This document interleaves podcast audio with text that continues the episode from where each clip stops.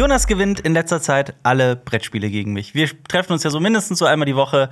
Und Jonas hat einen Lauf. Ja. Gratuliere. Das Dankeschön. freut mich. Von gestern aber bei einem Spiel, einem Star Wars-Spiel, Outer Rim nämlich, das wir gespielt haben. Da hing es ja wirklich an zwei Würfelwürfen. Die eigentlich sogar, wo es wahrscheinlich war, dass ich gewinne.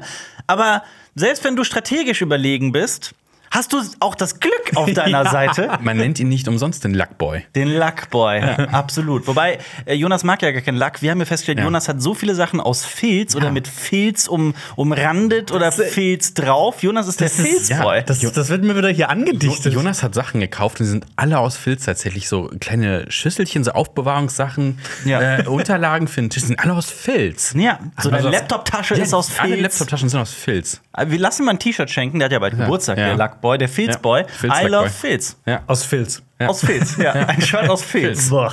Was ist Filz? Ein Naturprodukt Ja.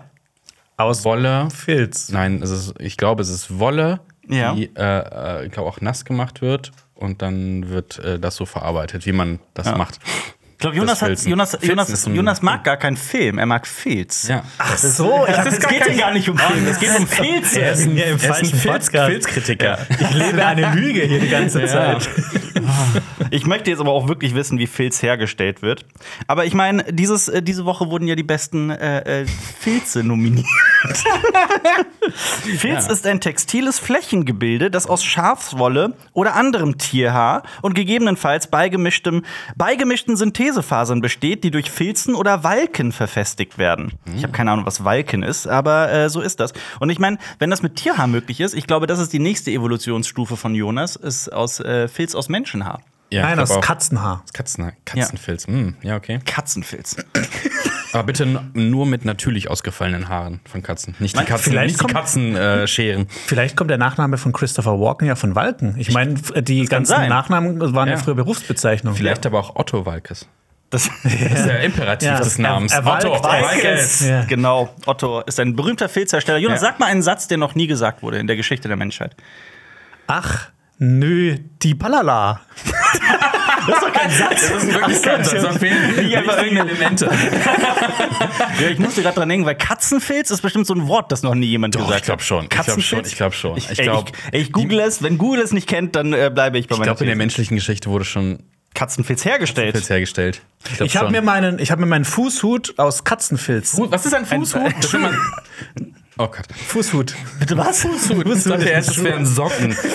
Gäb's das doch, gäb's doch sowas wie Handschuhe für die Füße. War das Ja, der Satz? War das der Satz, den noch nie jemand in der Welt- hundertprozentig? Den hat hundertprozentig noch nie jemand gesagt. Fu- Gibt es Fußhut im Süden Fußhut? Deutschlands? Ist das, Äh. ach, das hast du erfunden. Ja, das ist aber, ich meine, im Deutschen gibt es so sau viele Wörter, die, die so funktionieren. Handschuh. Ja, Es äh, gibt überhaupt keinen Sinn. Fußhut. Ja, also sorry, ich habe Katzenfilz gegoogelt. Großer Fußhut bei Etsy. Also, ich wette, ein Pilz heißt so. Wo wir Pilz, Filz, da sind wir wieder. Keine Ahnung, Ja, Pilz. da sind wir wieder. Großer, Ja. Schau dir unsere Auswahl einen großen Fußhut an.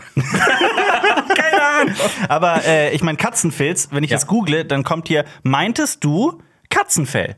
Und dann finde ich hier nichts, also Google, ich mache das mal mit Anführungsstrichen. Ich weiß nicht, ob das, ich bin nicht so Google-Profi, aber also wenn es das dann immer noch nicht gibt, dann bleibe ich bei meiner These, wir haben das Wort Katzenfilz erfunden. Nee, aber es gibt hier, ähm, und das, das wird vielleicht äh, jeder oder jede Person, die eine Katze hat, bestätigen können, Katzenhaar verfilzt selber ja. Also Tierhaar ja, ne, wenn man es nicht kennt, Ja. kann ja verfilzen. Das heißt, jemand wird das Wort Katzenfilz ja schon mal gesagt haben, in dem Zusammenhang. Also Vielleicht nicht ist- mit Werkstoffen. Es tut mir leid, auf einer sehr großen äh, Versandhandelsplattform äh, kann man äh, süßes Katzenfilz-Set aus Wollfilz für Puppen, Bastelarbeiten, Schlüsselanhänger, Bastelsets und Nadelfilz kaufen. Kleine Kätzchen ausfilzen, Ganz genau nicht das Filz ist aus Katze. Ganz genau, das Ah. ist es nämlich. Katzenfilz. Aber ich glaube, mit Katzenfilz haben wir so eine kleine Marktlücke entdeckt. ja, ich sag, mal. wir Aber- gehen direkt zur Höhle der Löwen. Wir gründen ein Startup und ähm, Die müssen das die nehmen. Cinema Aber Löwen sind Katzen. Stimmt, aber ich Ja. glaube, ich glaube, Mit Löwenfilz. Oh, fuck, Tigerfilz. Oh Gott, jetzt wird's. Jetzt wird's tierrechtlich problematisch. Oder nee, wahrscheinlich überhaupt nicht, oder? Ich weiß es nicht. Ich weiß nicht, ob es so gut ist, so Großkatzen zu rasieren. Zu walken. Hast du schon mal eine Großkatze gewalkt? Ich glaube, das ist so ein Satz, den noch habt jemand ihr, gesagt hat. apropos große Katzen, habt ihr Kylie Jenner auf der Fashion Week gesehen? Natürlich, nein, habe ich nicht. Sie hat, äh, ich habe das heute Morgen gesehen. Ja. Sie hatte ein, sie Ein hat das Löwen. getragen, einen Löwen. Nee, wa nee. Weißt du, was noch besser ist? Da war noch eine andere Frau, die hatte genau den gleichen Löwen Was? an. Dann gibt es so eine Aufnahme von Kylie Jenner, wie sie guckt, zu sich guckt und sich so überlegt, so scheiße. ist doch aber nicht ihr- so besonders. Ja, aber ihr habt doch keine Ahnung. Fashion ist, wenn man es wenn man's trotzdem macht. Ja. Was, welches Tier würdet ihr tragen zur Fashion Week? Alfie. Als Kopf? Äh, Irgendwie ist das. Einfach, einfach, damit ich den dabei haben kann, auf der Schulter. Und ernsthaft, ein Stinktier. Ein Stinktierkopf. Es erinnert mich aber daran, dass ich, äh, Jonas, du hast, wir beide haben einen wunderbaren Film gesehen diese Woche, nämlich Sex and the City, der Film. Ach, weißt du was, wir machen unsere, wir wollten heute eigentlich über den Oscar reden und so weiter, aber wir machen die Ankündigung einfach jetzt. Nächste Woche startet auf unserem YouTube-Kanal Cinema Strikes Back die Week of Love. Was ist Eine Woche lang. Wir müssen Ja. doch auch noch das Intro bringen. Das ist unser neues tolles Intro, das wir letztes Mal noch gar nicht angekündigt haben. das machen wir jetzt, Ach ja. so, okay. Intro ab. Du hörst einen Podcast von Funk. Cinema Strikes Back. Hier geht's um Filme, Serien, Comics. Und was uns sonst noch so Wahnsinniges einfällt. Mit uns fünf. Jonas, Xenia, Alper, Lenny und Marius. Es tut uns leid, Leute, wir sind noch ein bisschen verwirrt, weil wir dieses Intro nicht mehr gewohnt sind. Aber stimmt. schreibt mal gerne in die Kommentare, wie ihr das findet. Das neue Auf Intro. jeden Fall. Gebt dem eine Note von 1 bis 5,8. Und ähm, wobei ihr selbst entscheidet, ob 1 das Gute ist oder 5,8 das Gute. Und ich möchte, dass jeder das anders entscheidet, sodass wir genau wissen, ob das Intro jetzt gut ist oder Sehr gut. nicht. Oder ihr schreibt Katzenfilz und findet es richtig nice. Auf jeden Fall. Ja. Aber äh, wir haben ja Sex and the City gesehen. Also genau, die Week of Love. Ähm, boah, wir sind wieder super strukturiert heute. Die Week of Love ist eine Woche auf Cinema Strikes Back, wo wir eine Woche lang über romantische Komödien sprechen. Oder sagen wir mal über Liebesfilme im weitesten Sinne. Aber ich glaube, in jedem dieser Filme spielt Humor eine große Rolle. Mal mehr oder weniger Mal freiwillig. mehr, mal weniger, manchmal freiwillig, manchmal unfreiwillig. Und Jonas und ich haben, äh, ich meine, so viel sei verraten, das wird wahrscheinlich das erste Video, wahrscheinlich, Sex and the City, der, Der Film. Film. Zweieinhalb Stunden lang. Just like that. Super lustig. Ich habe mittendrin festgestellt, dass ich den Film schon mal gesehen habe. Oh.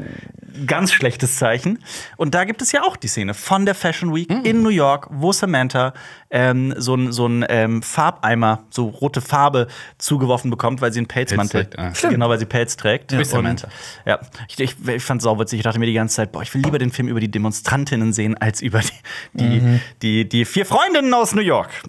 Ähm, Ich freue mich schon auf die Kritik. Ich habe da was, Alper, ich will, ich will nicht irgendwie hier groß die Erwartungen schüren, aber ich habe was vorbereitet. Mhm. Du kannst dich drauf auf was Schönes freuen.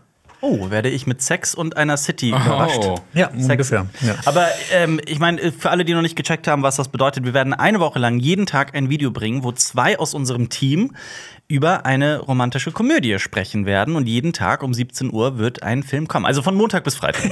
so viel, also Samstag und Sonntag haben wir keinen Bock. Ja. Aber ja, ich bin sehr gespannt. Mehr verraten wir noch nicht zu dem Film, oder sollen wir das hier schon mal ankündigen? Äh, Lasst uns zwei droppen. Also Sex in the City haben wir ja schon Nee. gedroppt. Vielleicht noch das, was ihr beide schaut? Oh. Aber dann denken die Leute, wir wollen das nur verreißen, weil wir haben ja auch, also wir haben das genau aufgeteilt, dass Ja. wir über gute Romcoms sprechen, auch, aber auch über schlechte. Also es ist genau zwei, also zwei gute, zwei schlechte und einen, bei dem wir uns alle nicht einig sind. Ja. Ähm, welchen droppen wir? Schwer, schwer zu sagen. Lass uns noch Was einen Lenny droppen. und Xenia machen zusammen? Ja, komm. Ja. Fleabag. Fleabag, Ist natürlich eine Serie. Super mies. Sei, sei Super mal miese dahin Serie. gesagt. Und auch Romcom ist da so ein bisschen, das ist nicht die klassische Romcom, die man sich vorstellt, aber die beiden haben äh, äh, Bock drauf gehabt und äh, lieben die Serie. Ich mag sie auch sehr. Äh, von daher, ja, also die zwei Sachen seien hier schon mal angeteased. Und den Rest erfahrt ihr dann nächste Woche. Ich weiß gar nicht, ob wir das in der Wochenübersicht dann droppen, alle Filme auf Instagram. Oder Schauen ob wir, mal. einfach Week of Love 1, Week Ja. of Love 2. Ja. Surprise, surprise. ja. Jonas, bist du Week for Love? Uh. Ja, das klingt wie ein Beyoncé-Hit. Auf jeden Week for Fall. Love. Ja. Das stimmt. Ähm, sollen wir über die Oscars sprechen? Die Oscars. Habt ihr, habt ihr Bock? Ähm, gestern wurde nämlich die Oscar-Nominierung für dieses Jahr gedroppt. Jedes Jahr ist es soweit, dass wir als die ähm, Filz Boys über ähm, äh, die Oscars sprechen. Und ich würde mal sagen, ich weiß nicht, wie es bei euch ist. Ich ähm, Hab Bock. ich würde sagen, es ist eine Hassliebe, aber es ist eigentlich meistens ein bisschen mehr Hass als Liebe. Es ist Wenn der Film nicht gewinnt, den wir wollen. Ja. ja, aber auch, auch davon ab, also ich sehe das so ein bisschen so, dass das ein durchaus wichtiger Preis ist für die gesamte Filmbranche und die Filmindustrie. Natürlich ist es ein einziges Event der Selbstbeweihräucherung, das ist natürlich klar. Die Oscars zu gucken macht mir auch überhaupt keinen Spaß. Nichtsdestotrotz interessiere ich mich jedes Jahr dafür, welche Filme denn tatsächlich gewinnen und welche nicht. Und welche abstrusen Entscheidungen die Academy so trifft. Und manchmal passieren ja auch Sachen abseits der Preisverleihung, die, über die dann mehr geredet wird als über die Preisverleihung. Will Smith Slap oder der falsche Film gewinnt. Ja. Äh, kurz. Das ja. stimmt. Aber so in den letzten Jahren hat auch so quasi dieser, dieser Filmpreis ist ja immer unbedeutender geworden, weil ein anderer Filmpreis langsam in den Vordergrund rückt. Die Ronnies, Die Ronnies. Ja. ja. Das, die Ronnies haben natürlich das, die Welt im Sturm erobert. Das ist einfach die. Ja, so ist die Evolution der Filmpreise. ich glaube, das, ist- ich glaub, das ist unser dümmster Insider. Nein, das ist der beste. Gab es da letzte Woche, wenn ihr nicht wisst, was die Ronnies sind, letzte Woche, wo, letzte Woche, ne? Wo letzte Woche Ronny hier verliehen? Für die okaysten Filme des Jahres. Ja, Oscars, ne? Wenn ihr unter okay rutscht, dann seid ihr halt schlechter als Ronnies. Auf jeden Sorry. Fall. Ähm, ja, es, war, es ist die 95. Oscar-Verleihung, die uns bevorsteht, am 12. März. Ein drittes Mal wird Jimmy Kimmel durch, die, ähm, durch den Abend führen, der Late-Night-Host. Und alle Kategorien werden wieder live vergeben, weil so in den letzten, ich weiß nicht, im letzten Jahr auf jeden Fall wurde kritisiert, dass, die, dass da ein paar voraufgezeichnet waren. Wie gesagt, ich muss ganz ehrlich sein, obwohl ich großer Filmfan bin, würde ich mal so vorsichtig von mir sagen, ich gucke die Oscars nicht. Ich habe die wirklich, ich habe die zuletzt vor 10, 15 Jahren live geguckt. Ich finde das wahnsinnig langweilig. Ich bin da überhaupt kein Fan von. Ähm, trotzdem äh, beschäftige ich mich jedes Jahr damit. Zumindest gucken, wie es ausgegangen ist und wer nominiert ist, weil Ja. das ist dieses Jahr so sehr interessant teilweise. Auf jeden Fall. Vor allem dieses Jahr, also für mich war die größte Frage, wie wird im Westen nichts Neues abschneiden? Ich habe die ganze Zeit gedacht, wird der Film in der Kategorie bester internationaler Film wirklich äh, nominiert? Ähm, und Überraschung, ja, er ist nominiert für bester internationaler Film, muss sich aber auch zum Beispiel gegen starke Konkurrenz durchsetzen. Boah, sorry, da habe ich kurz die Seele meinen Körper verlassen. Konkurrenz ist es hart. ähm, gegen den polnischen Film E.O. beweisen. Esel, ja. Ich würde mal sagen, der heißt Ion. Ja, es, irgendwie so. ähm, aber große Überraschung, es ist ein riesiger Erfolg für Deutschland und für Edward Berger und für das gesamte Team und für im Westen nichts Neues, denn der Film ist auch unter den Nominierten für bester Film, also für den Hauptpreis plus in acht weiteren Kategorien. Also der ist neunmal für den Oscar nominiert, der Film. Das gab's noch nie. Ich finde Das das, ist auch geil, heftig. dass die jetzt abseits von der amerikanischen Filmszene jetzt auch so offener werden für andere Filme. Finde ich eigentlich voll cool. Auf jeden also, Fall. Ne, dann ist, es- dann, sonst wirkt es halt immer so, ja, die amerikanischen Filme gewinnen immer, das sind die besten Filme aller Zeiten, aber ist ja nicht. Das hat so. ja mit, War- mit war Parasite eigentlich Ja, war das eine. Regeländerung irgendwann mal? Ich, das weiß ich nicht, ob das Weil eine Regel ja, ist. Parasite glaub- hat halt gewonnen. Ähm, ja. Die Regel ist ja nur, dass der in amerikanischen Kinos in einer gewissen Zahl von Okay. Kinos für eine gewisse Zeit läuft. Äh, es gibt die, es gibt eine mega weirde Regel. Die Regel besagt, dass äh, Sequels ähm, nicht den Oscar für bestes Originaldrehbuch gewinnen dürfen. Weil die Argumentation ist, die Logik dahinter ist, dass das adaptierte Drehbuch, also dass das Drehbuch zu dem Sequel auf dem Originalfilm basiert und deswegen kein Originaldrehbuch sein ja. darf. Also ich glaube, die wollen damit dieses bestes Originaldrehbuch so ein bisschen besonderer machen. Ähm, Ich finde das einerseits ganz cool, ne, weil das auch so ein bisschen kleinere Filme dann pushen kann, aber andererseits ist es halt auch sau kompliziert. Es ist total weird, auf So jeden Fall. komplett verkopft. Aber das erklärt, was auch eine interessante Entscheidung dieses Jahr ist, dass äh, Top Gun Maverick Ja. als äh, für, für den Oscar bestes adaptiertes Drehbuch äh, nominiert ist. Ja. So ist das. Aber die Kategorien für im Westen nichts Neues sind bester internationaler Film, bestes Make-up, Schrägstrich Frisuren, beste Musik, bester Ton, beste visuellen Effekte, bestes adaptiertes Drehbuch, beste Kamera, bestes Produktionsdesign und wie gesagt, bester Film. Wir sind Oscar. Oh Gott. Ja, oh Gott, ich sehe Also, die Bild, ja. Wir haben ja schon ausführlich Oder bei diesen andere Zeitungen wie Ja. die Süddeutsche oder die FAZ, aber vor allem wahrscheinlich die Bild. Oder das, der Schwarzwälder Bote. Ja, oder, den, oder die Rheinzeitung. Das ist eure? Ein Oscar. Nein, das wäre jetzt gar nicht schwarz Mir son Mir ein Oscar. Oscar. Mir son Ronnies. Ja, ähm, Äh, ja, so, äh, was- wir, was haben, ist wir haben ja denn- ausführlich was über denn, Film. Was ist denn ja. in deiner Heimatstadt, die Lokalzeitung? Äh, wir haben auch die Kölnische Rundschau tatsächlich. Ah. Es hat den Lokalteil nah. drin, ja. Ja, zu nah, genau. Köln. Und äh, Stadtanzeiger, glaube ich. Ich glaube, die sind eh, aber eh ein Verlag, ist alles wurscht. Alles Mhm. einheitsfrei. Äh, Wir haben schon ausführlich über Im Westen nichts Neues gesprochen. Ähm, in der Kritik von Lenny und wir auch im Podcast nochmal. Und ich muss ganz ehrlich sagen, bester Film. Nee, du. Der Film spaltet komplett das Team, weil ich äh, ziemlich begeistert bin von dem. Aber also bester Film, also Oscar-Film, besten Film? Ich finde es schwierig. Also, es ist für mich wieder mal so, ich meine, wir können mal ganz kurz über die, die Nominierung bester Film aufzählen. Wir haben im Westen nichts Neues. Wir haben Women Talking, der heißt in Deutschland die Aussprache. Den wird hierzulande wirklich absolut niemand gesehen haben. Ich habe ihn gesehen. Äh, Avatar 2, The Way of Water. Elvis. The Banshees of Inisherin. Die Fabelmanns, der Film von Spielberg, Steven ja. Spielberg, genau. Die, diese große autobiografische Filmgeschichte von ihm. Everything Everywhere All at Once, der Film, den wir auf Platz 1 der besten Filme des Jahres platziert haben letztes Jahr. Äh, Top Gun Maverick. Äh, Tar. Auch ein Film, der hier in Deutschland, soweit ich weiß, noch gar nicht angekommen ist. Also Behaltet auch die Kritiken, glaube ich, bisher. So. sehr, also der äh, ist auch umstritten durchaus. Und äh, Triangle of Sadness von äh, Ruben Östlund.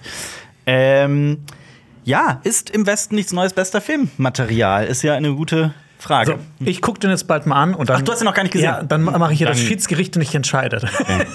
Wobei auch Lenny und Xenia haben den auch jeweils in ihre Listen der besten Filme Mhm. von 2022 mit aufgenommen. Ja, das stimmt. Ähm, ja, bei mir hat es auch länger gedauert, bis ich ihn dann tatsächlich gesehen habe. Äh, ich ich finde den fulminant. Ich glaube, fulminant ist das richtige Wort dafür. Äh, du stehst ihm eher kritisch gegenüber.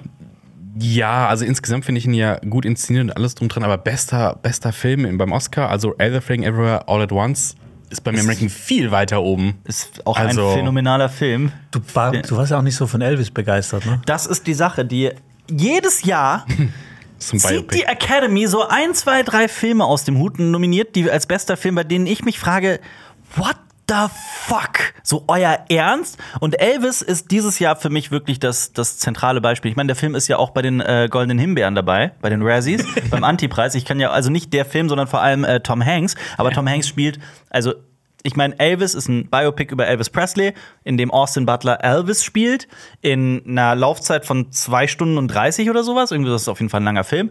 Äh, Und Tom Hanks an seiner Seite spielt seinen Manager in so einem Fettsuit mit so Gesichtsprothesen und so. Also sieht wirklich un, äh, un äh, ist kaum wieder zu erkennen.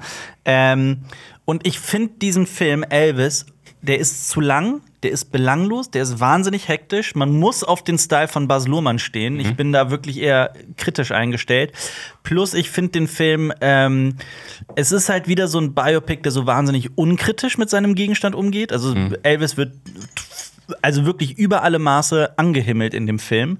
Ist ja das so ach, Und- super kritisch anzusehen. Und das ist halt auch so eine Sache, die mich da echt gestört hat. Ich verstehe, ich fand das mega witzig. Ich war in der Pressevorführung zu dem Film und da war auch der deutsche Elvis-Fanclub eingeladen. Also wirklich so in den letzten Reihen saßen, ähm, ähm, das waren. Also ich weiß nicht, wie viele Menschen das waren, aber da waren halt sehr viele in diesem Elvis-Fanclub und die sind halt aufgestanden und haben den Film wirklich stehend applaudiert, als die Credits liefen. Also die waren wirklich hellauf begeistert von dem Film und das kann ich nachvollziehen. Wenn ich Elvis-Fan wäre, dann wäre ich, glaube ich, auch ziemlich begeistert von der Art und Weise, wie er in diesem Film wirklich glorifiziert wird. Ähm, ja, für mich war das aber nix, muss ich ganz ehrlich sein. Ähm, und von daher, ich verstehe absolut nicht, warum dieser Film in dieser Kategorie nominiert ist. könnte mir vorstellen, Elvis so ein Sinnbild für amerikanischen Traum, 50er Jahre, 60er Jahre, 70er Jahre, wo alles noch so, na, der Junge vom Land, der erfolgreich wird, der hier alles geprägt hat in der Popkultur, halt so eine Ikone halt. Ja. Ich glaube, deswegen so Everybody's Darling vielleicht. Ja. Ah, ja, also die Sache ist auch, also, dass dieser Film dann auch bei beste Kamera nominiert ist, dazu kommen wir eigentlich gleich. Ähm, und dann aber Filme wie Nope oder The Batman nicht, ist halt für mich Das ist echt frech. es ist, es ist wirklich, es ist unbegreiflich. Ich finde das unglaublich, dass Elvis in beste Kamera nominiert ist, aber dann ein Film wie, wie The Batman nicht. Es ist, für mich ist das, ergibt das keinen Sinn. Ähm, Nicht vergessen, Bohemian Rhapsody hat einen Schnitt-Oscar gewonnen. Absolut, das ist das perfekte den Beispiel unmotiviertesten, schlechtesten Schnitt. Und Elvis ist ähnlich, was den, was den Schnitt angeht und vor allem diese, diese unsägliche Wackelkamera, bei der es sich wirklich anfühlt, als hätte, also das ist so ein so unfassbar hektischer ähm, äh, Film. Punkt. Was ist das für eine Entscheidung, dass man bei so einem Film Wackelkamera Ey, das, einbaut? guck dir den Film an. Okay. Also wirklich, das ist äh, für mich ein riesiges Rätsel, warum ausgerechnet der Film dabei ist. Ich meine, es ist auch noch Avatar 2 auch als bester Film nominiert. Ich würde mal sagen, so bei uns im Team, wir waren, waren auch alle nicht so angetan ist so ein Ronny. von dem Das ist Film. ein Ronny-Film. Ja, stimme ich, stimme ich zu. Ähm, was mich allerdings gefreut hat, ist, dass Everything Everywhere All at Once bei diesen Oscars stattfindet. Der Film hat äh, elf Nominierungen, aber auch Geil. Banshees of Inisherin hat neun Nominierungen und dann kommt schon im Westen nichts Neues, ebenfalls mit neun. Ähm, Elvis ist aber auch neunmal nominiert.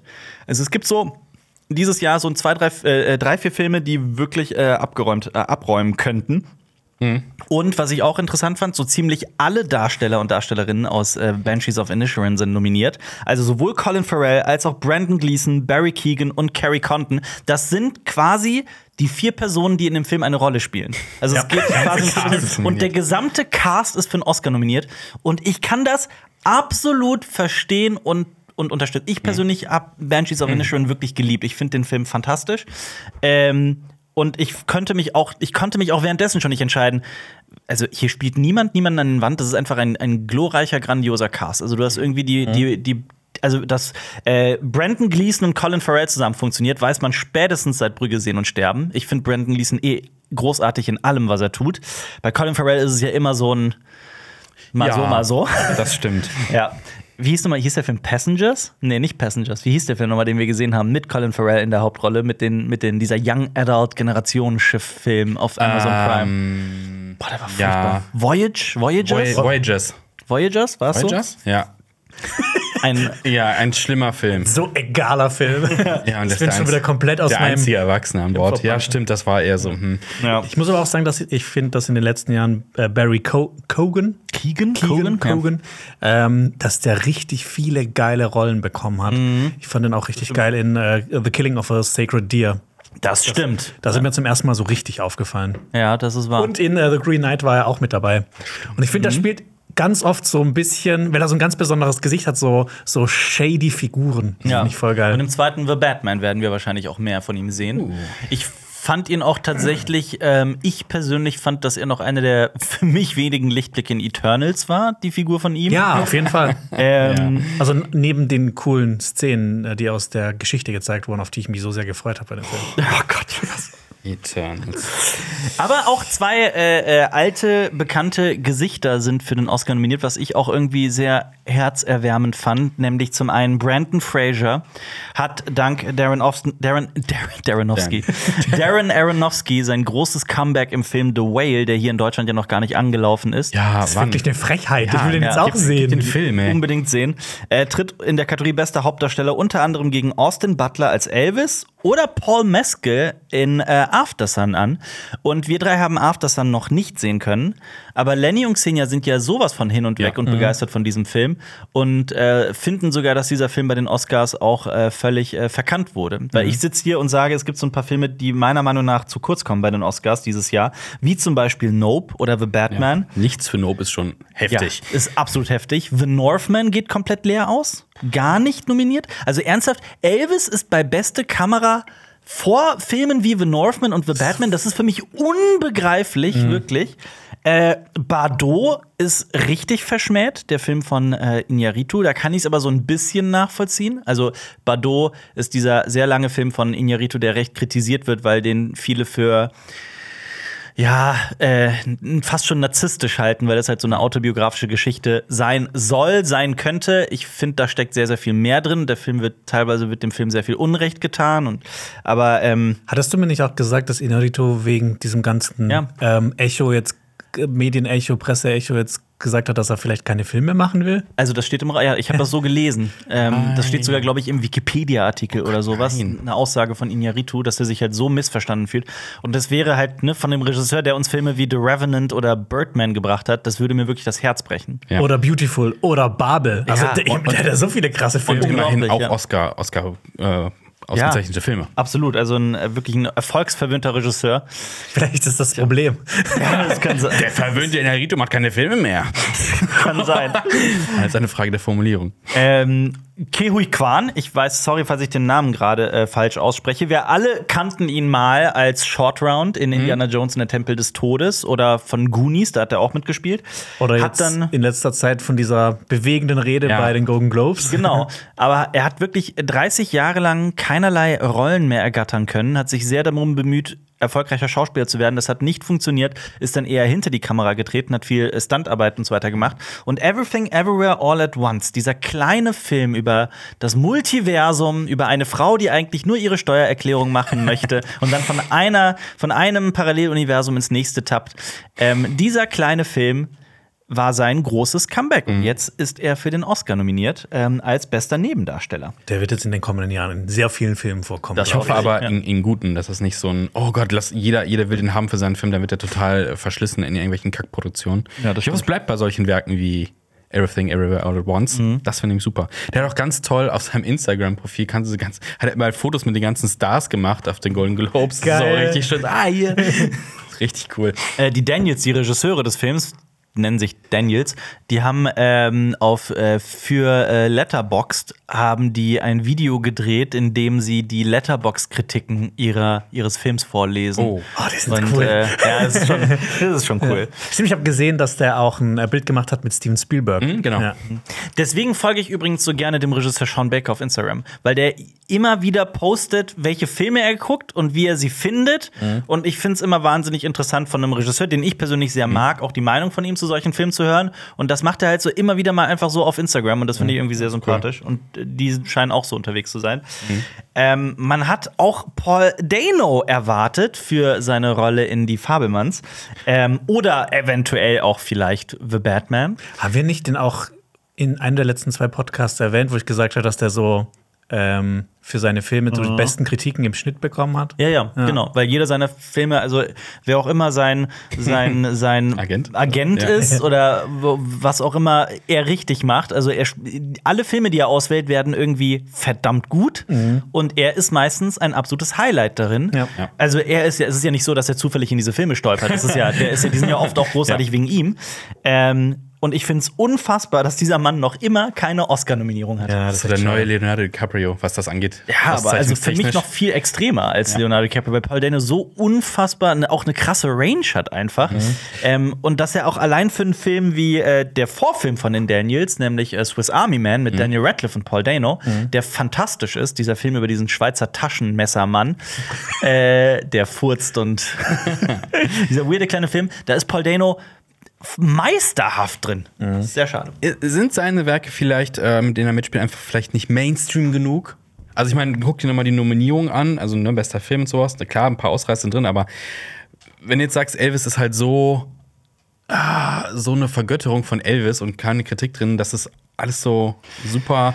Das tut, die, Filme tun keinem so richtig weh, würde ich mal behaupten. Und vielleicht sind seine Werke einfach zu, bei den Kritikern auch und bei allen, das Swiss Army Man, es gibt Leute, denen gefällt der total und manche hassen den einfach auch, den Film. Ja, das kann sein. Das kann sein, durchaus. Aber auf der anderen Seite hat er ja auch in Filmen wie 12 Years a Slave oder sowas Ja. mitgespielt. Filme, die ja auch bei den Oscars sehr prominent vorkamen. Und dass er immer noch keine Oscar-Nominierung hat, ist für mich halt tatsächlich sehr unverständlich. Ich fand den auch zum Beispiel in Okja, dem, äh, äh, dem Netflix-Film von. Äh, Prisoners. Ja, wo auf er jeden quasi Fall. so eine ähnliche Rolle spielt wie in äh, The Batman. Ja.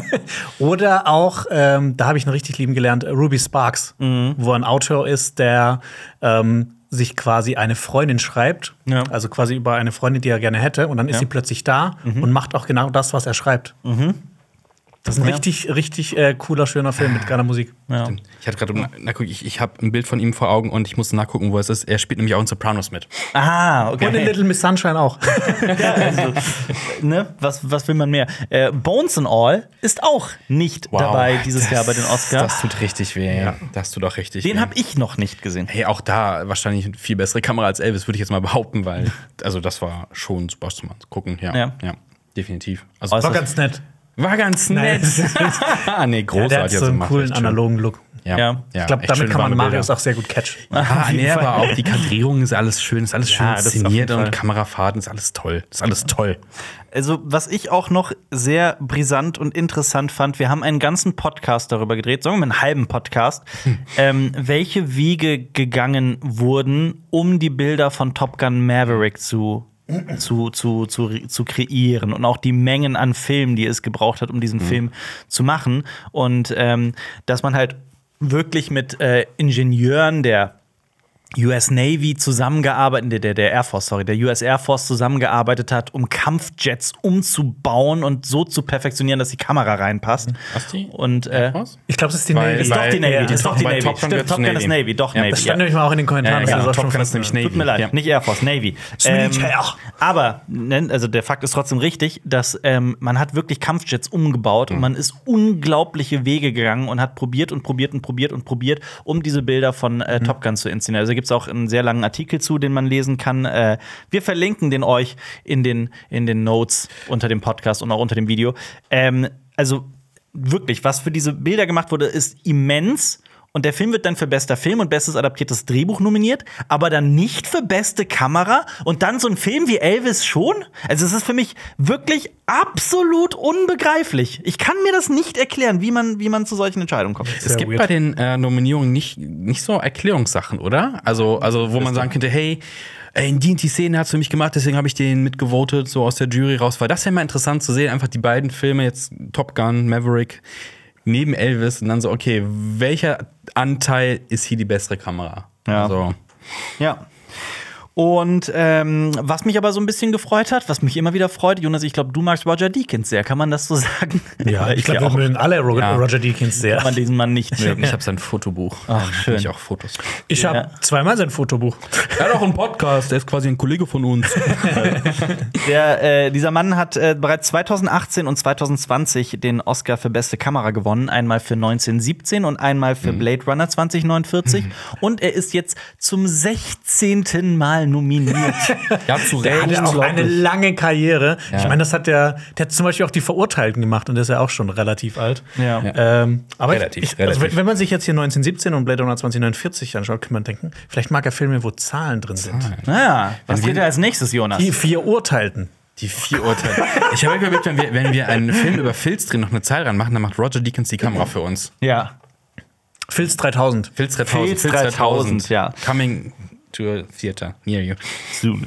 Äh, Damien Chazelle, ebenfalls sehr, ähm, also nicht nominiert, beziehungsweise sein Film Babylon, dieses äh, über dreistündige Epos über die Stummfilmzeit Hollywoods, beziehungsweise den Übergang zum Tonfilm, wenn ich mich nicht irre. Genau. Ähm, dieser Film ist dreimal nominiert, allerdings jetzt nicht in den wesentlichen Kategorien, nämlich, sondern in bestes Szenenbild, bestes Kostümdesign und beste Filmmusik. Das hat auch viele über, naja, sagen wir mal so, Babylon ist in der Kritik nicht so gut angekommen, aber Mhm. viele Menschen, die ihn gesehen haben, und ich glaube, du auch, Jonas, sind sehr, eigentlich sehr angetan von diesem Film. Kann man das so Ja, sagen? ja, ich, ich glaube, du musst halt so besonders auf Filmgeschichte stehen, da kannst du das richtig so genießen. Ähm, aber der ist halt, ich sag auch, der ist zu lang. Der ist einfach viel zu lang. Ähm, aber ich habe mich auch ein bisschen gewundert, dass der nicht für den, äh, als bester Film nominiert wurde, weil Hollywood mag ja gern so geschichtliche Sachen und dann auch noch so selbstreferenziell so ein bisschen. Ja. Ähm, so ein Hollywood-Film über Hollywood ist ja eigentlich ein Oscar-Bait. ich meine, aber die ist Artist hat ja auch komplett abgeräumt Ja. bei den Oscars eigentlich. Ja. Ja. Und dreht sich um das ähnliche, um ein ähnliches Thema. ja. Aber ja. Aber ja, schaut ihn euch an. Bin Dann- gespannt, was ihr dazu sagt. Unbedingt, ich will den eigentlich noch unbedingt sehen. Ähm, bei bester Animationsfilm hingegen habe ich mich gefreut, dass ähm, der Netflix-Film Guillermo del Toros Pinocchio, Nein, Alper? Bitte? Sag's richtig. Pinocchio. Pinocchio, Pinocchio, dass Guillermo del Toros Pinocchio äh, äh, vorkommt, nominiert ist. Meiner Meinung nach ein unglaublicher Film. Habt ihr den mittlerweile mal gesehen eigentlich? Ja, ich hab den gesehen, ich hab okay. den noch nicht. ja. stehe auf der Watchlist, aber ich muss emotional bereit sein. Ich habe gehört. Nee, der ist, der ist so witzig. Du lass dich tot. Witzig? Der ich glaube nicht, nein. Ja, also äh, äh, das ist so ein Film, bei dem man nicht fragt, so hast du geweint, sondern so wie oft hast Wie du oft? geweint und bei welchen Stellen. Also der ist schon wirklich herzzerreißend, aber auf eine extrem positive Art. Also ich finde den äh, süß, kreativ, lustig und ja. Vor allem das Lustige ist halt, ne, der Toros Pinocchio ist dieses Jahr für den Oscar nominiert, bester Animationsfilm. Disneys Pinocchio hingegen, dazu kommen wir gleich. Das ist aber ist, theoretisch ist noch ein dritter Pinocchio-Film dieses Jahr gestartet. Ich habe da nämlich einen Vergleich gesehen auf einem Ja. YouTube-Kanal, die die Effekte verglichen haben von den drei Filmen. Und das, das sieht noch mal ein bisschen schlimmer aus. Filznocchio. Mit dem bin ich allerdings nicht vertraut, muss ich dazu sagen. Wem, von wo? Von, also, ich habe Pinocchio so Das ist auch ein eher kleinerer Film. So oft wurde. Pinocchio schon verfilmt. Also die Sache ist. Disneys Pinocchio, ne, also wenn den jemand anmacht, irgendwo irgendwie irgendwann rennt, ne, also ich finde den wirklich, ich persönlich finde den super schlimm. Äh, Der Trailer hat mir gereicht, also wie Pinocchio da aussieht. Das ist ja so eine Anlehnung an, die, äh, an den Zeichentrickfilm von Disney, aber es ist so, was zur Hölle? Und ja, Tom, was Tom Hanks da macht. Also, es ist meine persönliche Meinung, ne? aber trotzdem, ich kann dem Film leider nicht so viel abgewinnen. Äh, fand den sehr zäh und unerträglich. Guillermo del Toros Pinocchio hingegen, Pinocchio, sorry, ist äh, äh, wirklich fantastisch. Ja, also mal also- unbedingt nachholen. Es ist Disneys Pinocchio und Guillermo de Toros Pinocchio. Ja. Ganz Und genau. Die guten So Pino. Pinocchio-Filme werden Pinocchio genannt. Genau. Aber was ist denn mit Disneys Pinocchio von vor fast 100 Jahren? ist gut. Aber wie nennt man es? Pinocchio. Pinocchio. Pinocchio. ist die Mischung, finde ich gut. Äh, aber er muss, äh, hat äh, sehr große Konkurrenz, nämlich Überraschung, Überraschung. Hättet ihr gedacht, dass der gestiefelte Kater 2 so gut wird, wie er werden wird? Nein, ich, alle, alle lieben diesen Film anscheinend. Ich habe noch nichts Negatives Ja. über diesen Film gehört, deswegen, ich bin ja nicht so der große Ja. Animationsfilm-Fan, aber na, Schaut, vielleicht. schaut äh, die Kritik von Lenny an, der hat Ja. sehr über den Film geschwärmt. Absolut. Aber auch dabei ist Turning Red. Der hieß in Deutschland Rot, ne, wenn ich mich nicht irre. Ja. Nicht rote Rakete. Nicht rote Rakete. Aber Red Rocket übrigens, der Film, wurde auch verschmäht. Das nur mal so nebenbei. Äh, Rot ist, ähm, ja, meiner Meinung nach okay. Ich habe mich auch sehr, also ich war sehr überrascht, dass der in dieser Kategorie dabei ist, muss ich ganz Ich fand ehrlich den sagen. auch ganz nett. Ja, aber Ja. das ist es halt. Ja. Findest du Del Toros Pinocchio und findest du Filme, die für den Oscar bester Animationsfilm nominiert sind, sollten die ganz nett sein? Machen wir mal Fußball-Talk. Bitte was? Guillermo de Fußball-Talk? Fußball-Talk? Guillermo de Toros. Pinocchio ist Champions League und Rot Ja. ist zweite Bundesliga. Ja, das, Zweite das, Bundesliga. Das trifft's tatsächlich. Okay. Das war ein überraschend guter Vergleich, ja. Stimme ich zu. Du hast auch sein ganzes Fußballvokabular aufgebraucht. Auf jeden Fall, ja. ähm, außerdem, was ich auch noch witzig fand, ich habe den nicht gesehen, ich weiß nicht, was das ist, aber bei bester Kurzfilm ist ein Film namens My Year of Dicks dabei. Fand ich irgendwie witzig. mein Jahr der Pimmel? Ich weiß es, ich weiß nicht, worum es geht in dem Mein Film. Jahr der Bimberle. Bimberle. So nämlich. Äh, und äh, der indische Film RRR, Raw Rise Revolt oder andersrum, ist äh, ein, ähm, wie ich finde, sehr, sehr, sehr unterhaltsamer, krasser Film. Ein riesiger Blockbuster, mit äh, der irgendwie alles, jedes Genre abbildet, das man abbilden kann. Ähm, ist nur einmal nominiert bei bester Filmsong und viele finden auch der wurde leider zu Unrecht verschmäht. Ja. Jonas, hast du den nicht auch gesehen? Ich hab, du hast ihn mir empfohlen, ich, der ist auf meiner Ach, das ist Hausaufgabenliste. noch nicht so lang, der gesehen. ist so- Hast du den gesehen? Nee, der ist Ach so. so lang. Aber ich habe den auch ganz, auf ganz vielen besten Listen Ja. gesehen Ja, ähm, äh, von 2022. Ja. Aber ich, ne, ich meine, normalerweise wurden indische Filme bei bester Filmsong auch bei den Oscars eigentlich nie nominiert. Das war ja eigentlich immer so ein amerikanisches Ding. Ja. Deshalb, werden, äh, mir gefällt diese Öffnung. Die werden internationaler. Ja. Auf jeden Fall. Ja, von daher gro äh, große Gratulation an Edward Berger und das gesamte Team von Im Westen nichts Neues. Also nicht wundern, Edward Berger ist der Regisseur und äh, auch Drehbuchautor des Films Im Westen nichts Neues. Ähm, ich freue mich sehr darüber. Viel Glück am 12. März.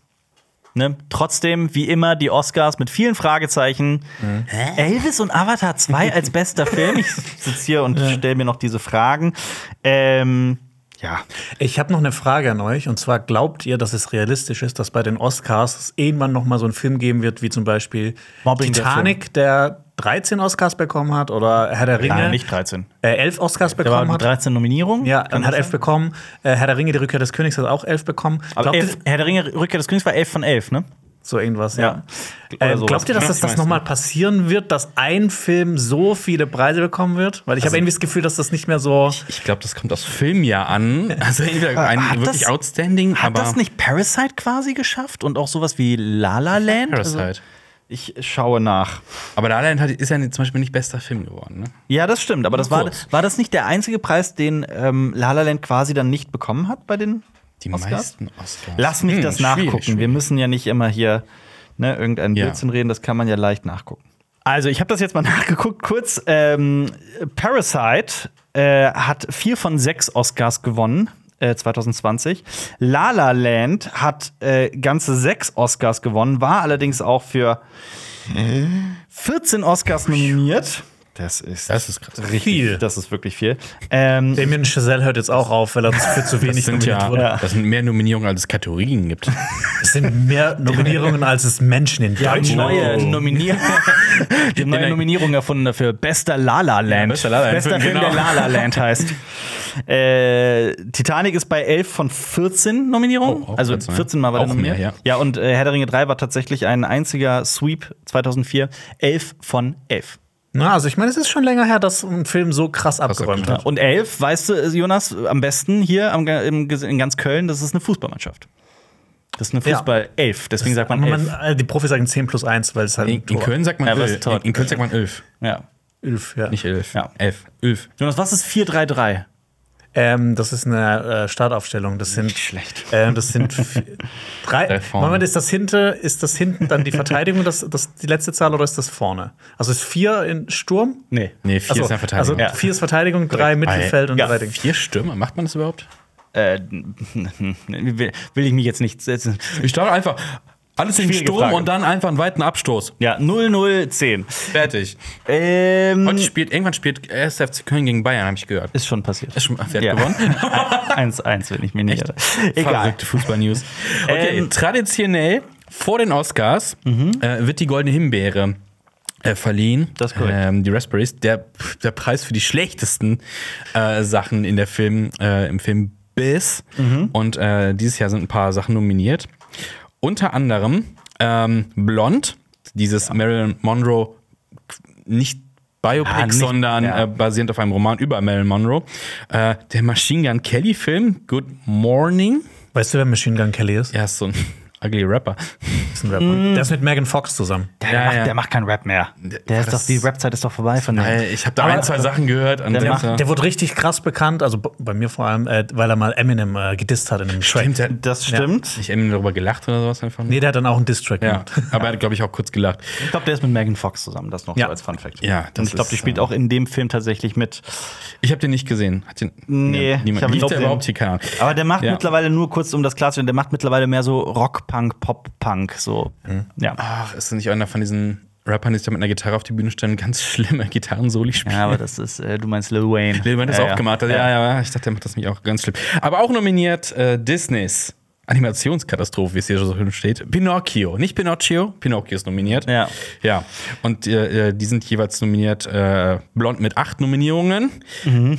Good Morning mit sieben. Und Pinocchio tatsächlich mit sechs Nominierungen. Ja. Überraschend, Ja. das haben viele Leute überrascht bei der Goldenen Himbeere, dass äh, Morbius und Jurassic World 3 erst dahinter sind. Also die kommen erst dann.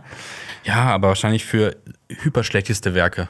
Das, Weil die beiden, boah, wenn die beiden Filme in den Sack wirfst und draufschlägst, triffst du immer einen richtigen. Ich fände ich fänd's cool, wenn, wenn ähm, äh, die Goldene Himbeere, wenn die einen extra Preis für Morbius, für den morbidsten Film oder sowas verleihen Stimmt. würde. ja, das macht, eigentlich macht das die Goldene stimmt. Himbeere immer sowas. Ja. Ähm, ich muss auch sagen, also ich freue mich jedes Jahr auf deren Nominierung, weil die gerne mal kreativ sind. Dieses Jahr hält sich das so sehr in Grenzen. So am äh, witzigsten fand ich noch schlechtestes Leinwandpaar. Unter anderem nominiert ist Tom Hanks, sein latexbeladenes Gesicht und sein lächerlicher Akzent. Ähm, Das ist schon, das ist schon witzig. vor allem dieser lächerliche Akzent, der könnte sogar auch für der, also ist für Elvis, für diesen Texaner, ich bin mir gerade, aber Südstaatler, glaube ich, den er spielt, äh, in dem Fettsuit, aber das könnte man auch für seinen italienischen Akzent in äh, Pinocchio, sorry, Pinocchio, ja, gelten ja, lassen. Ja. Ähm, und was ich auch interessant fand, Anna de Armas, also spielt ja die Hauptrolle der Marilyn Monroe Mhm. in Blond und Blond ist so krass bei den Goldenen Himbeeren vertreten. Sie aber ist auch für den Oscar als beste Hauptdarstellerin nominiert Mhm. in, in, ähm, in äh, Blond. Und ja, fand's auch überraschend, dass The Bubble, war das nicht unser schlechtester Film des Jahres, offiziell? War das unser Platz 1? Habt ihr das gerade im Kopf? Das weiß ich nicht mehr. Bei der Platz Ich glaube schon, dass der Platz 1 war. Ui. Da habe ich mich so ein bisschen äh, durchgerungen. Wir haben so viele Listen gemacht zum Ja, Jahreswechsel. ich, ich bin auch ein bisschen verwirrt von diesen ganzen Listen, die wir gemacht haben. ja. das ist wahr. Ähm, ich meine, dass. Oscar für die besten Listen. Also, ich, es klingt auch für mich richtig, dass der auf Platz 1 ist. Ist er, ja, tatsächlich. Weil The Bubble ist wirklich, also, das ist ein Film, ist, ist, ist un, ich, ich kann den nicht erklären. Der ist so eigenartig. Der soll wahnsinnig witzig und clever und meta sein, ist aber nichts davon. Also ich finde es wirklich spektakulär, wie viele Gags davon so komplett in die Leere gehen. Und das Erstaunliche daran ist, und dieser Mann ist auch für eine Goldene Himbeere nominiert, der Regisseur Judd Apatow ist eigentlich eine Comedy-Legende und hat viele große, bekannte, witzige Comedy-Filme gemacht, wie zum Beispiel The 40-Year-Old Virgin beispielsweise, ist so sehr bekannt von dem. Ja. Trainwreck ist so ein bisschen Neueres von ihm. Das stimmt. Eigentlich halt ein sehr bekannter, guter Regisseur. Ähm, ja, und ist jetzt hier bei der Goldenen Himbeere dabei. Sind aber äh, auch ein paar, ein paar äh, ähm, Schauspieler und Schauspielerinnen nominiert für schlechteste Schauspieler, unter anderem Machine Gun Kelly halt. Ja. Nochmal. Äh, Pete Davidson für Marmaduke und Tom Hanks wieder für Pinocchio, Jared Leto für Morbius und Sylvester Stallone für Samaritan. Den habe ich noch Samaritan. Ja. Hab ich noch gar nicht ich habe gesehen. den auch noch nicht gesehen, muss ich ehrlich Ja. zugeben. Aber Es wäre witzig, wenn das die Bibelgeschichte wäre über den Samariter. ich, ich, finde, ich finde, Jared sollte es bekommen. Äh, ja, weil ich glaube, der Typ ist jetzt, äh, auch persönliche Meinung, ist, glaube ich, so abgehoben auch. Es gibt ja auch diverse kritische Geschichten über ihn. Die gibt dass es, er ja, so zuhauf. sektenartig und sowas und einfach mal so auf den Boden der Tatsachen zurückgeholt werden würde. Mhm. So von wegen, ey, das war gar nichts, Junge. Ja. Ich fände es ja witzig, wenn es mal so einen Sektenführer gibt, der auch so ein bisschen dumm ist, so wie mit einem Filz und Film. Und der denkt die ganze Zeit, eine Sekte gibt es einfach Sekt. Ach so, Oh. deswegen wieder. Ja, Insekt mal der. Das- oder, Oh Gott. aber ihr habt beide wahrscheinlich noch nicht äh, House of Gucci gesehen, oder? Nee, also ich hatte, Cookie. ich hatte Bock drauf, ihn zu gucken, weil eigentlich auch, ich mag die, das, das wirkte so wie so ein überdrehter Film über die Modebranche halt. Ist es nicht unbedingt. und, nein. und, und da der guckt Trailer sah so aus. Und dann, ja, den habe ich gesehen. Und dann, dann kamen die ganzen Kritiken, die waren so, nee. Mhm. Nope. Und dann hatte ich irgendwie keinen Bock mehr zu gucken, muss ich ehrlich sagen. Ich hatte nämlich äh, auch, ich, ich hatte auch Bock auf den Film, weil äh, für mich klang das zuerst so ein bisschen, weil Gucci ähm, wie ähm, The Assassination of Gianni Versace. Die, Was, das klang für dich Gucci? Hast du das gerade als Adjektiv benutzt? Nein. Ja, weil das andere ist halt mit Versace, Gucci, das ist doch alles der gleiche Scheiß. Ähm, und Prada. dann habe ich ja gedacht, ich fand die Serie so geil. American Crime Story, The Assassination of Gianni Versace. Ja. Die fand ich richtig gut. Und da habe ich so ein bisschen gehofft, dass der so wird, aber ja, ich weiß nicht. Ich habe Blond auch nicht gesehen, weil ich habe nur Schlechtes drüber gehört. Ja. Bei, bei, bei House of Cookies ist es genauso. Da warte ich einfach drauf. House of Cookies, das wäre geil. House of Cookies, das ist ein Film, den ich sehen will. Ja. Ja. Jonas findet äh, Phil's Gucci, glaube ich. Phil's Gucci, ja. Aber ich habe äh, House of Gucci gesehen. Ja. Äh, Adam Driver und Lady Gaga in den Hauptrollen. Und ähm, ich meine, diese gesamte Geschichte um den Gucci-Fall, nenne ich es mal, ist äh, super interessant. Also es ist natürlich ein, also wie gemacht für die Leinwand und auch Adam Driver ist finde ich ein toller Schauspieler und auch Lady Gaga tut hier, was sie tun muss. Äh, Jared Leto ist so weird in diesem Film, das ist unvorstellbar. Auch er spielt, äh, äh, trägt hier so einen Fettsuit und spielt den weirden äh, äh, Schneiderbruder von äh, dem Herrn Gucci, dessen Vornamen Maurizio oder sowas, Maurizio Gucci. Ähm, hab jetzt leider den Vornamen vergessen, es tut mir leid. Aber äh, das, also wenn ihr, wenn wir schon Jared Leto haten wollen, eigentlich müssen wir über die Rolle sprechen. Die ist so eigenartig. Ähm, und ich finde auch House of Gucci ist wirklich einer der schlechteren Filme von Ridley Scott leider. Der Mann ist auch ein ständiges, ein ständiger Wandel zwischen Genie und Wahnsinn. Das ist unglaublich, wirklich. Jetzt, ich würde mich mal wieder freuen, wenn dabei wieder das Genie rauskommt, weil ich finde, so in den letzten paar Filmen war ich, fand ich alle nicht so geil. Das stimmt. Aber er hat noch einiges vor, glaube ich, in Der. Marsianer. Ja, das ist auch, auch schon ein bisschen wieder her, weil der macht ja jedes Jahr einen Film. Das stimmt, das stimmt. Ja, aber The Last Duel war auch. Mochte ich nicht. Den Der ist, du nicht? ja, das ist auch so ein Film, da, Da scheiden sich die Geister, ja, genau. das stimmt. Ich mag den sehr, aber ähm, ja. Ich gucke gerade, ist der, ist der krass. House of Gucci war bei, den, bei der Goldenen Himbeere nicht dabei letztes Jahr, oder das steht hier nicht. Interessanter Fun Fact: Jared Leto hat tatsächlich letztes Jahr schlechtester Nebendarsteller die, die Goldene Himbeere gewonnen für House of Gucci. Oh. Okay. Ähm, ja. Aber wie gesagt, das ist so spektakulär, das müsst ihr euch eigentlich mal ansehen. auf der anderen Seite will ich euch, also ihr habt so viele Filme auf eurer To-Watch-List und so viele gute Filme. Warum dann House of Gucci. Ja, gut. ähm, ja. Vor allem, Jonas, wir beide haben ähm, etwas gesehen. Beziehungsweise du bist durch, ich noch nicht so ganz. Ich habe das mal hier in den Podcast mitgenommen. Wir müssen aber vorsichtig sein und ich glaube, viele Leute werden uns hassen, wenn wir das laut aussprechen.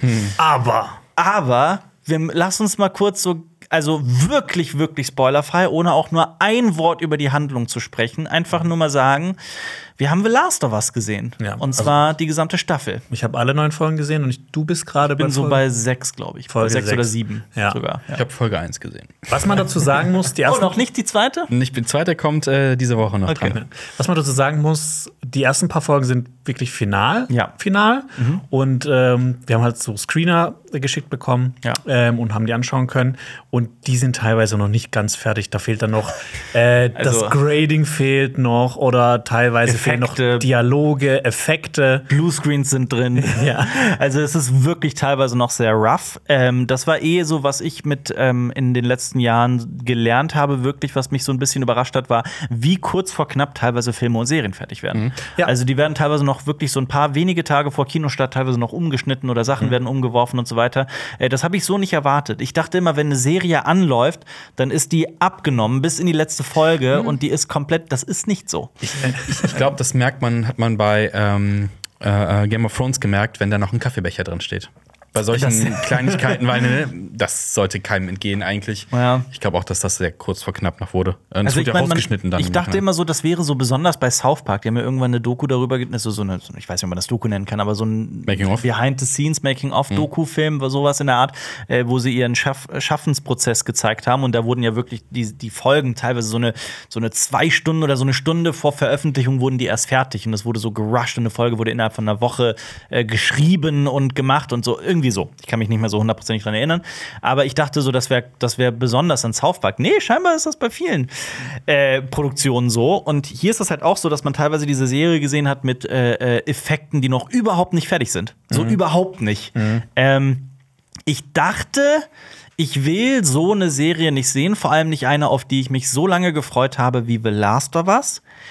Aber auf so eine sehr komische Art und Weise hat mir das einen extremen Spaß gemacht. Ich finde das richtig faszinierend sogar, Ja. das so zu sehen. Also ich fand es auch überhaupt nicht nervig, weil so der Audiotrack hatte Ja. ich das Gefühl, dass der fast komplett fertig ist. Und ich finde, sobald ein Film ein gutes Audio hat, Ja. kann man damit leben. Ja, Ton da ist der primäre Reiz, sagt man gerne so schön. Ja.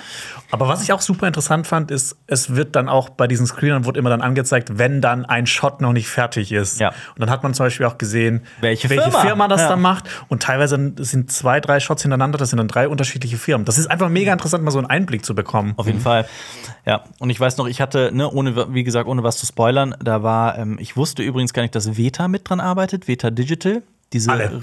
riesige Effektschmiede, die halt auch Herr der Ringe gemacht hat, damit Ja. berühmt geworden ist. Vielleicht, wahrscheinlich, sehr wahrscheinlich die beste Effektschmiede der, der Welt. Mit einer der besten, ja. Mit einer der besten, Top, Top 3.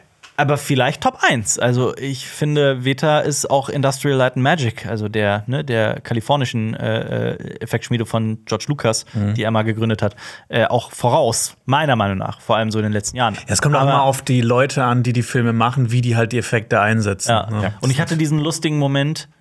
Ich, ne, ich bin super vorsichtig mit Spoilern, weil ich das auf gar keinen Fall jemandem vermiesen möchte, weil ich Mhm. die Serie sehr mag bisher. Ähm, da, da stand dann Veta und ich dachte mir, okay, gut, krass, das, wird das jetzt krass? Und dann wurde es krass. und dann wurde es krass, krass. Ja, ich bin gespannt. Und dann, äh, Als der äh, Drache dann kommt, ne? als er genau, als Drogon dann seinen Crossover-Moment Crossover, hat. ja. HBO, da muss alles rein. Wir Ja. haben noch was übrig. Boah, das wäre geil, so eine Crossover-Serie mit Sopranos, mit äh, The Last of Us, mit Game of Thrones Ja. und anderen HBOs. Ja, also ne, wir spoilern hier nicht zu, nichts zu Last Last of Us. Ähm, ich finde, die ersten zwei Folgen fand ich bisher gut und ich freue mich. Ich sag einfach mal so, ich freue mich. Ich freue mich. Mein Herz frohlockt. Ich freue mich auch. Aber wir werden ja demnächst auch tatsächlich ähm, so Kurzkritiken auf Social Media Ja, veröffentlichen zu genau. den Folgen. Wir machen jetzt keine ganzen Folgenbesprechungen, wie wir es zum Beispiel bei House of the Dragon gemacht haben. Äh, aber es lohnt sich bei uns auf at Cinema Strikes Back auf Instagram vorbeizuschauen, weil da werden wir auch über die einzelnen Folgen sprechen. Mit was ihr natürlich auch rechnen könnt, ist, wenn die Serie komplett durch ist, dass wir da zumindest eine Kritik dazu machen, vielleicht noch vielleicht ein Special oder ein Podcast. Das ist noch nicht, Ja, nicht so ja. ganz klar, aber wir, äh, es wird noch irgendwas Zusammenfassendes geben. Auf jeden Fall. Ja. Ja.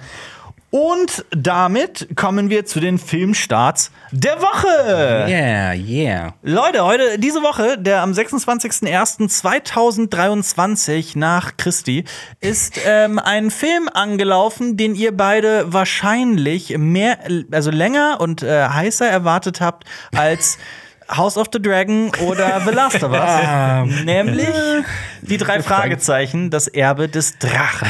Kam Ja. auch hier ein Drache vor, Drogon.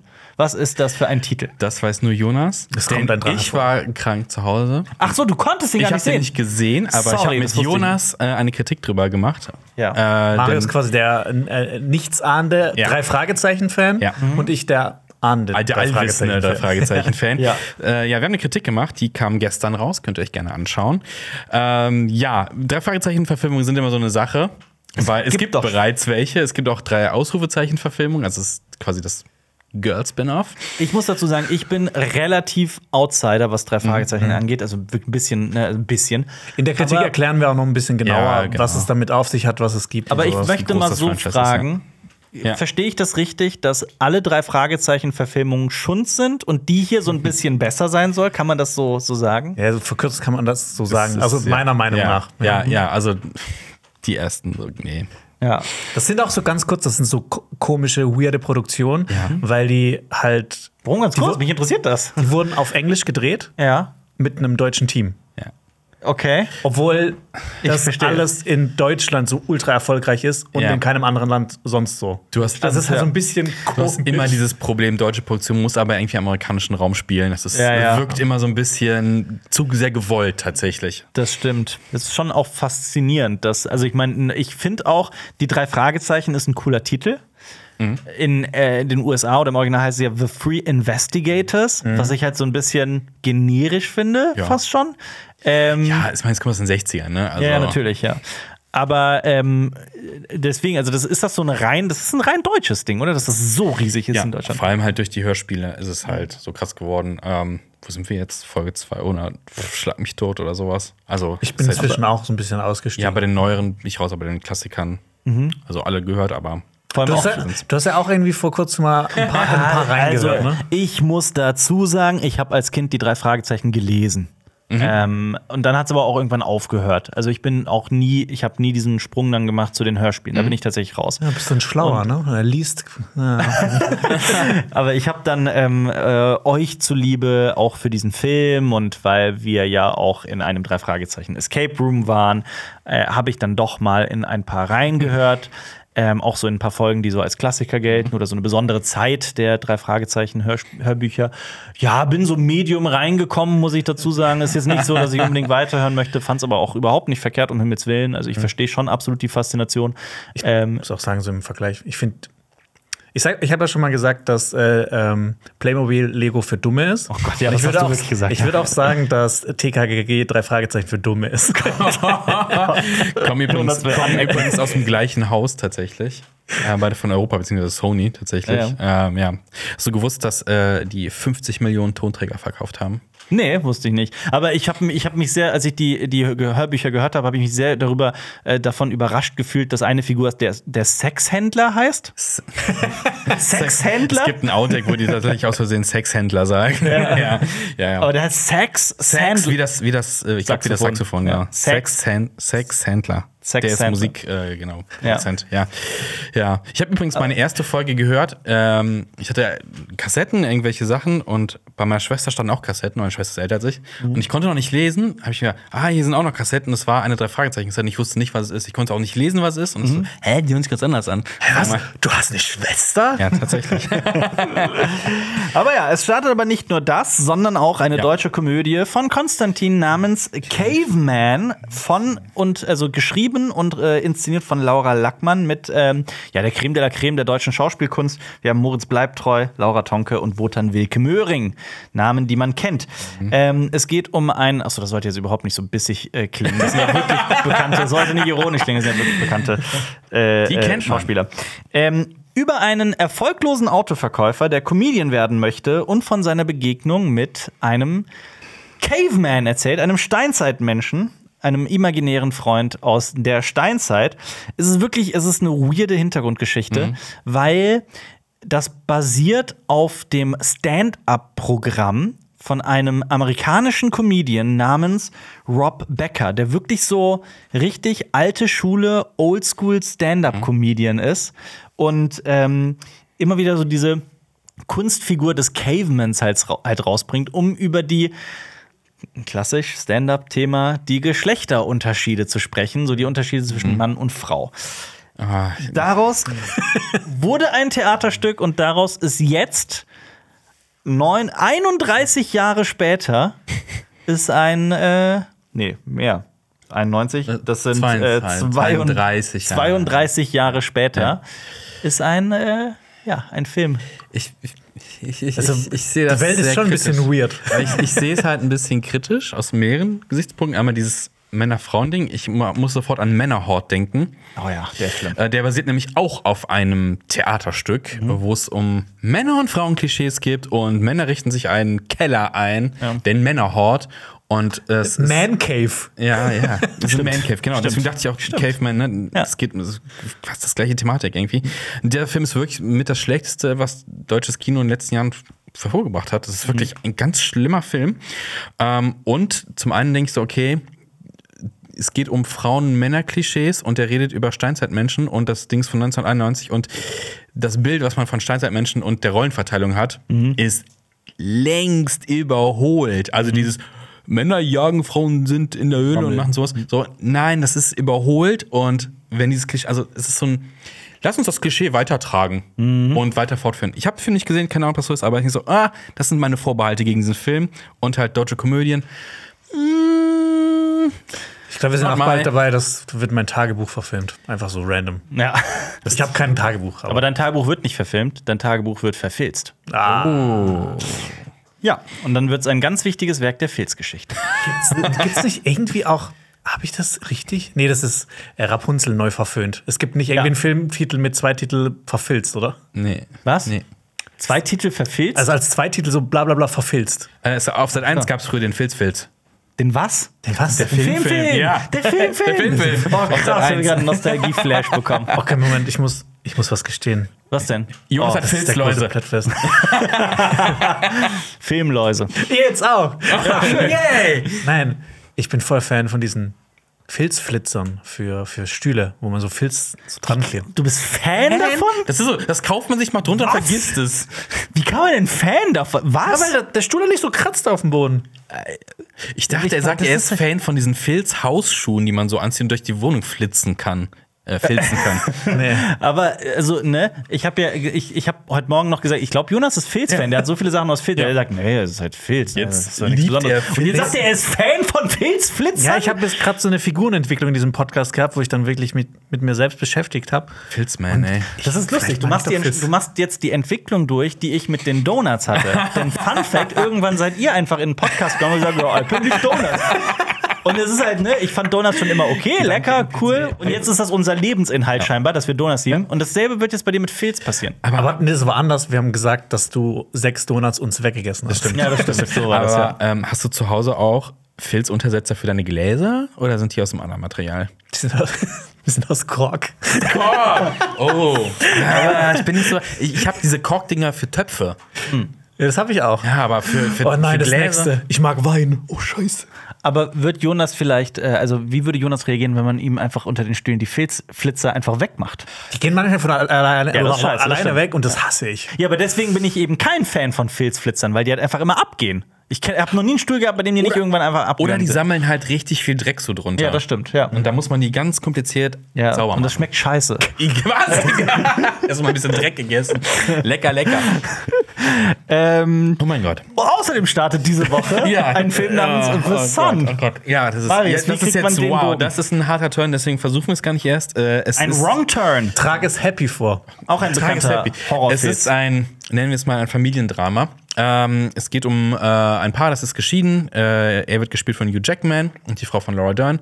Und sie haben einen gemeinsamen Sohn, der bei der Mutter lebt. Und ähm, irgendwann taucht Laura Dern halt bei Jackman zu Hause und so, ich komme nicht mehr zurecht mit ihm, der ist eine Pubertät. Und sagt, ja, boah, der muss mal halt einfach in der Schule mehr arbeiten, der muss mal richtige Ordnung kriegen. Der kommt jetzt zu mir und lebt Achso, dann das bei ist mir. so ein überautoritärer Hugh Ja, der ist ein erfolgreicher, erfolgreicher Geschäftsmann. Die sind auch alle schon sehr rich, muss man so sagen. Ähm, alles, das ganze Leben ist sehr schön, Mhm. äh, oberflächlich. Und dann zieht der Sohn halt zu ihm und es stellt Ist sich ja wie halt raus, Fifty Shades of Grey. und es stellt sich raus, ähm, der Sohn hat halt Depression. Und zwar nicht zu knapp. Und es geht halt in dem Film darum, wie geht man damit um. Natürlich so, wie wir als Eltern müssen halt versuchen, damit, wir schaffen das. Wir, ne, der, wenn wir den nur zur Schule bringen immer und sowas, dann funktioniert das alles schon. Der muss nur einfach einen gewissen Tritt kriegen. Also ich meine jetzt nicht Tritt in den Arsch, sondern einen Antritt Ja. quasi, damit das alles wieder läuft. Ähm, ja, und das funktioniert halt so nicht. Und es geht halt bis zur geschlossenen Psychiatrie. Selbstmord ist ne, äh, ein Thema und es ist ein schwieriger Film. Mhm. Ist super schwierig zu bewerten, weil das Thema ist, ist super alltäglich halt bei vielen Leuten auch. Ja. Und es halt realistisch in dem Film aufzugreifen. Krasse Nummer, wichtige Nummer, deswegen aber auch schwierig zu bewerten. Es gibt viele Leute, die mögen den Film, tatsächlich nicht. Ich fand's, es ist einer von Hugh Jackmans besten Performances, weil der wirklich eine krasse Bandbreite und auch Gefühlstechnik, also das habe ich in meinem Film von Hugh Jackman noch nicht gesehen. Super krass. Ähm, Ich hätte aber auch bewerten. direkt eine Frage dazu. Äh, ich meine, der Film ist von einem Franzosen namens Florian Zeller, ne? Ja, genau. Ähm, der hat auch The Father Genau, der hat auch Genau. The Father gemacht. Ich meine, der Titel suggeriert ja schon, dass die Filme irgendwas miteinander zu tun Nein, haben. nein, nein. Ähm, die haben so gesehen nichts miteinander zu tun. Es sind auch beides Theaterstücke tatsächlich. Ui, Mhm. Heute ist irgendwie Woche der Theaterfilme. Ja. Ähm, die haben so gesehen nichts miteinander zu tun. Anthony Hopkins spielt in The Father den Vater. Mhm. Anthony Hopkins spielt auch in diesem Film den, den, den Urgroßvater, aber nicht dieselbe Person tatsächlich. Mhm. Okay. Also, Weil in The Father geht es ja um Demenz. Ja. Und äh, das ist tatsächlich ein Film, den ich immer noch nicht gesehen habe. Und es krass. Also ich finde den so- teilweise tun. Ja. besser inszeniert, spannender inszeniert. Hier bei dem Film kannst du, wenn du also das ist halt so die Überraschung, auch wenn du dich mit Depressionen mal ein bisschen auseinandergesetzt hast und wie die Verläufe sind, wie Leute halt sich verhalten, ähm, dann gibt es hier keine großen Überraschungen. Ja. Und du wunderst dich, weshalb äh, die Eltern das nicht sehen können und so naiv sind zu sagen, oh nee, wir schaffen das schon so und so, anstatt halt dem Sohn richtige Hilfe zu suchen oder zu spät und sonstige Sachen. Und da war The Father schon etwas geschickter inszeniert, von wegen, was ist Realität, was nicht. Ja. Aus Ja. Sicht eines Demenzerkrankten, genau. Das ist halt auch so ein bisschen wie ein Thriller aufgezogen Genau. bei The Father. Genau. spannend. Das hier ist ein sehr geradliniges Familiendrama, tatsächlich. Klingt aber tatsächlich faszinierend. Also ich hätte Interesse daran, den zu sehen. Ähm, ja. Aber halt echt super schwierig zu werden. Also, äh, ich war mit Lenny tatsächlich in der äh, und dann sind dann halt Leute rausgekommen und so, Kopf geschüttelt, so, nee. Und dann so die Frage, okay, hab, hm, ist Depression nicht so euer Ding? Also, ich weiß ja nicht, was, was ihr Grund niemand- niemandes Ding nee, nee, ist nee, ich meine so von Depression, wegen so, boah, das Thema interessiert mich so gar nicht so. Oder so, das ist so ich keinen Zugang irgendwie dazu zu haben. Das Ich finde war es faszinierend, gerade weil Depressionen einfach so ähm, verbreitet sind in unserer Gesellschaft und auch in allen anderen Gesellschaften. Ähm, und trotzdem werden so gibt es so viel Irrglaube und so viel Mhm. Fehlinformation zu diesem Thema. Und aber auch das Problem ist natürlich auch, dass Depressionen einfach in so vielen verschiedenen Formen gibt und Mhm. äh, verschiedenen Facetten. Das äh, ja, spannend. Also ich will das eigentlich unbedingt äh, sehen. Also Interessant. kein, kein Wohlfühlfilm, Ja. aber durchaus ein Blick wert. Ja. Jetzt würde ich gerne etwas probieren mit Musik, nämlich äh, ein neues. Wir tanzen, wir tanzen und äh, äh, erzählen euch von den äh, äh, Kurznews zur Filmwelt, zur Filzwelt. Megan bekommt eine Fortsetzung, der Überraschungshit dieses Jahres über die Horrorpuppe mit der künstlichen Intelligenz. Der Sequel, das der Sequel, tolles Deutsch. Das Sequel soll am 17. Januar 2025 kommen, aber diese Angabe ist wohl noch ohne Gewähr.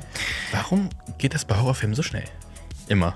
Ja, wenn die, die kosten meistens wenig, Ja. spielen dann viel ein und dann wird Ist die Kugel relativ klar, dass man das X machen hat ja ja. auch sofort ein Prequel bekommen. Ja, aber bei Pearl war der besondere Fall, dass die den während der Filmproduktion Ja, von schon X lange. schon geschrieben haben und so weiter und geplant Ja. haben. 2025 schon lange.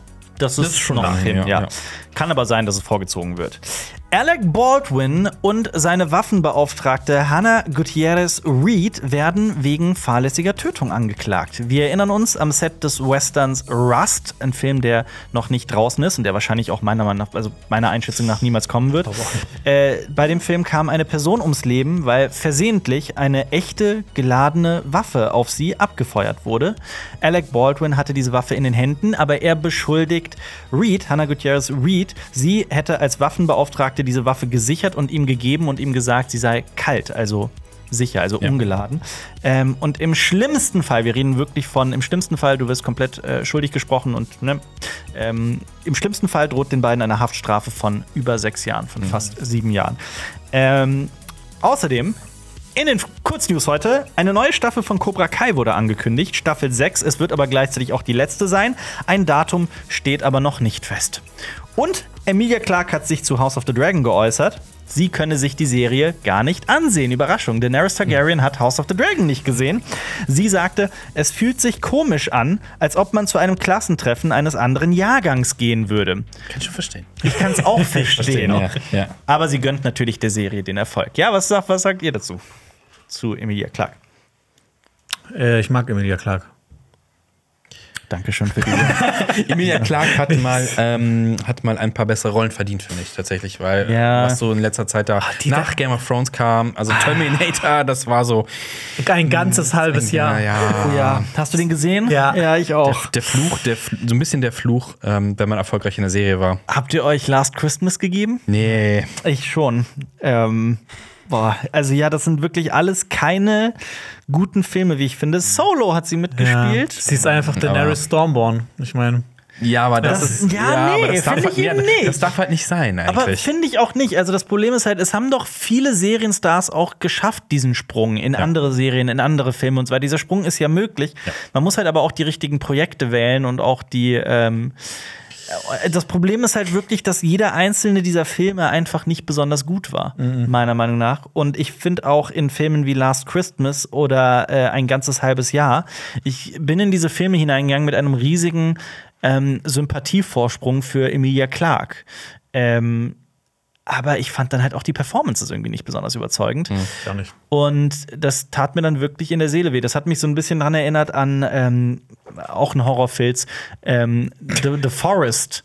Das auch mit einer Game of Thrones, bekannten Game of Thrones Schauspielerin besetzt. Ich meine, Natalie Dormer kennt man nicht nur für Game of Thrones, aber äh, Fudos oder was war's noch? zum Beispiel. Äh, oder auch, dann bin ich halt in, in äh, The Forest rein, diesen Horrorfilm, und dachte mir, oh, warum nicht? Ist ein cooles Thema. Es geht um diesen äh, Aokigahara-Wald in Japan, der Wald, in dem sehr viele äh, ähm, Tote gefunden werden immer wieder, weil sie, äh, weil in diesem Wald sehr viele Selbstmorde begangen werden. Äh, und der Film war halt auch einfach nicht gut. Und das tut mir einfach so weh und ich würde auch, ich würde mich total freuen, wenn ähm, Emilia Clarke mal wieder in einem guten Film mitspielt. Ja. Ja. Ja. Demnächst in The Pod Generation. Ich lese mal vor, eine Sozialsatire, die in naher Zukunft angesiedelt ist, ähm, be befasst sich auf komödiantische Art und Weise mit dem Thema Erziehung im Zusammenspiel mit Technologie, Natur und Gesellschaft mit Emilia Clarke und Chiwetel Ejiofor. Das klingt eigentlich Ja, Das kann richtig gut das sein. kann Das kann richtig daneben komplett- gehen. Vor allem so komödiantisch auseinandersetzen damit. Ja, das stimmt. uiuiui.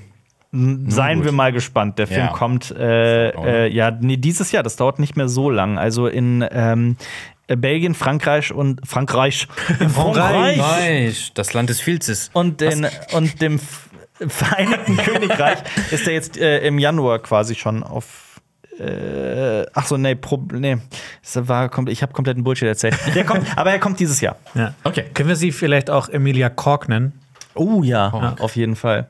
Ich würde gerne noch über eine Serie reden, die ich jetzt komplett äh, zu Ende geschaut habe. Und zwar German Crime Story, Doppelpunkt gefesselt. Denn es hört sich danach an, als gäbe es da ein paar mehr Staffeln. Verfilzt. Verfilzt. So, und der Schwarzwaldfilzer. ähm, es ist so ein bisschen im Fahrwasser von Dama. Ähm, aber so ein bisschen, weil das Ding wurde natürlich auch schon vorher produziert. Äh, läuft auf äh, Amazon Prime und es geht um in der ersten Staffel um den Säurefassmörder. Im Gegensatz zu Dama äh, ist das nur inspiriert von wahren Ereignissen, also Ereignisse, Orte, Namen wurden geändert. Es lässt sich aber sehr schnell rausfinden, äh, um wen es da eigentlich geht. Und dass die Ereignisse nicht so krass verändert worden sind, wie es tatsächlich passiert ist. Es geht halt um diesen Säurefassmörder, der in den 80ern bis in die 90er Ich kenne Ähm, den nicht. hat äh, Leute ermordet, beziehungsweise Frauen äh, in seinem Keller festgehalten, Mhm. äh, gefesselt, deswegen heißt die Staffel gefesselt. Ähm, ist mit ein bisschen Bondage, also schon sadistisch sehr. Mhm. Und hat die Leute dann, ein bisschen die Frauen dann auch umgebracht und in äh, Säurefässer gelegt mit Salzsäure, damit sich die Körper auflösen. Also um Himmels Willen, also nur weil man auf Bondage steht, ist man nicht direkt Nein, nein, nein, kurz, nein, das hier nein, mal nein, nein, nein, das, das, das, das nicht. Also Ja. der ist definitiv sehr weit darüber, Mhm. also was das angeht.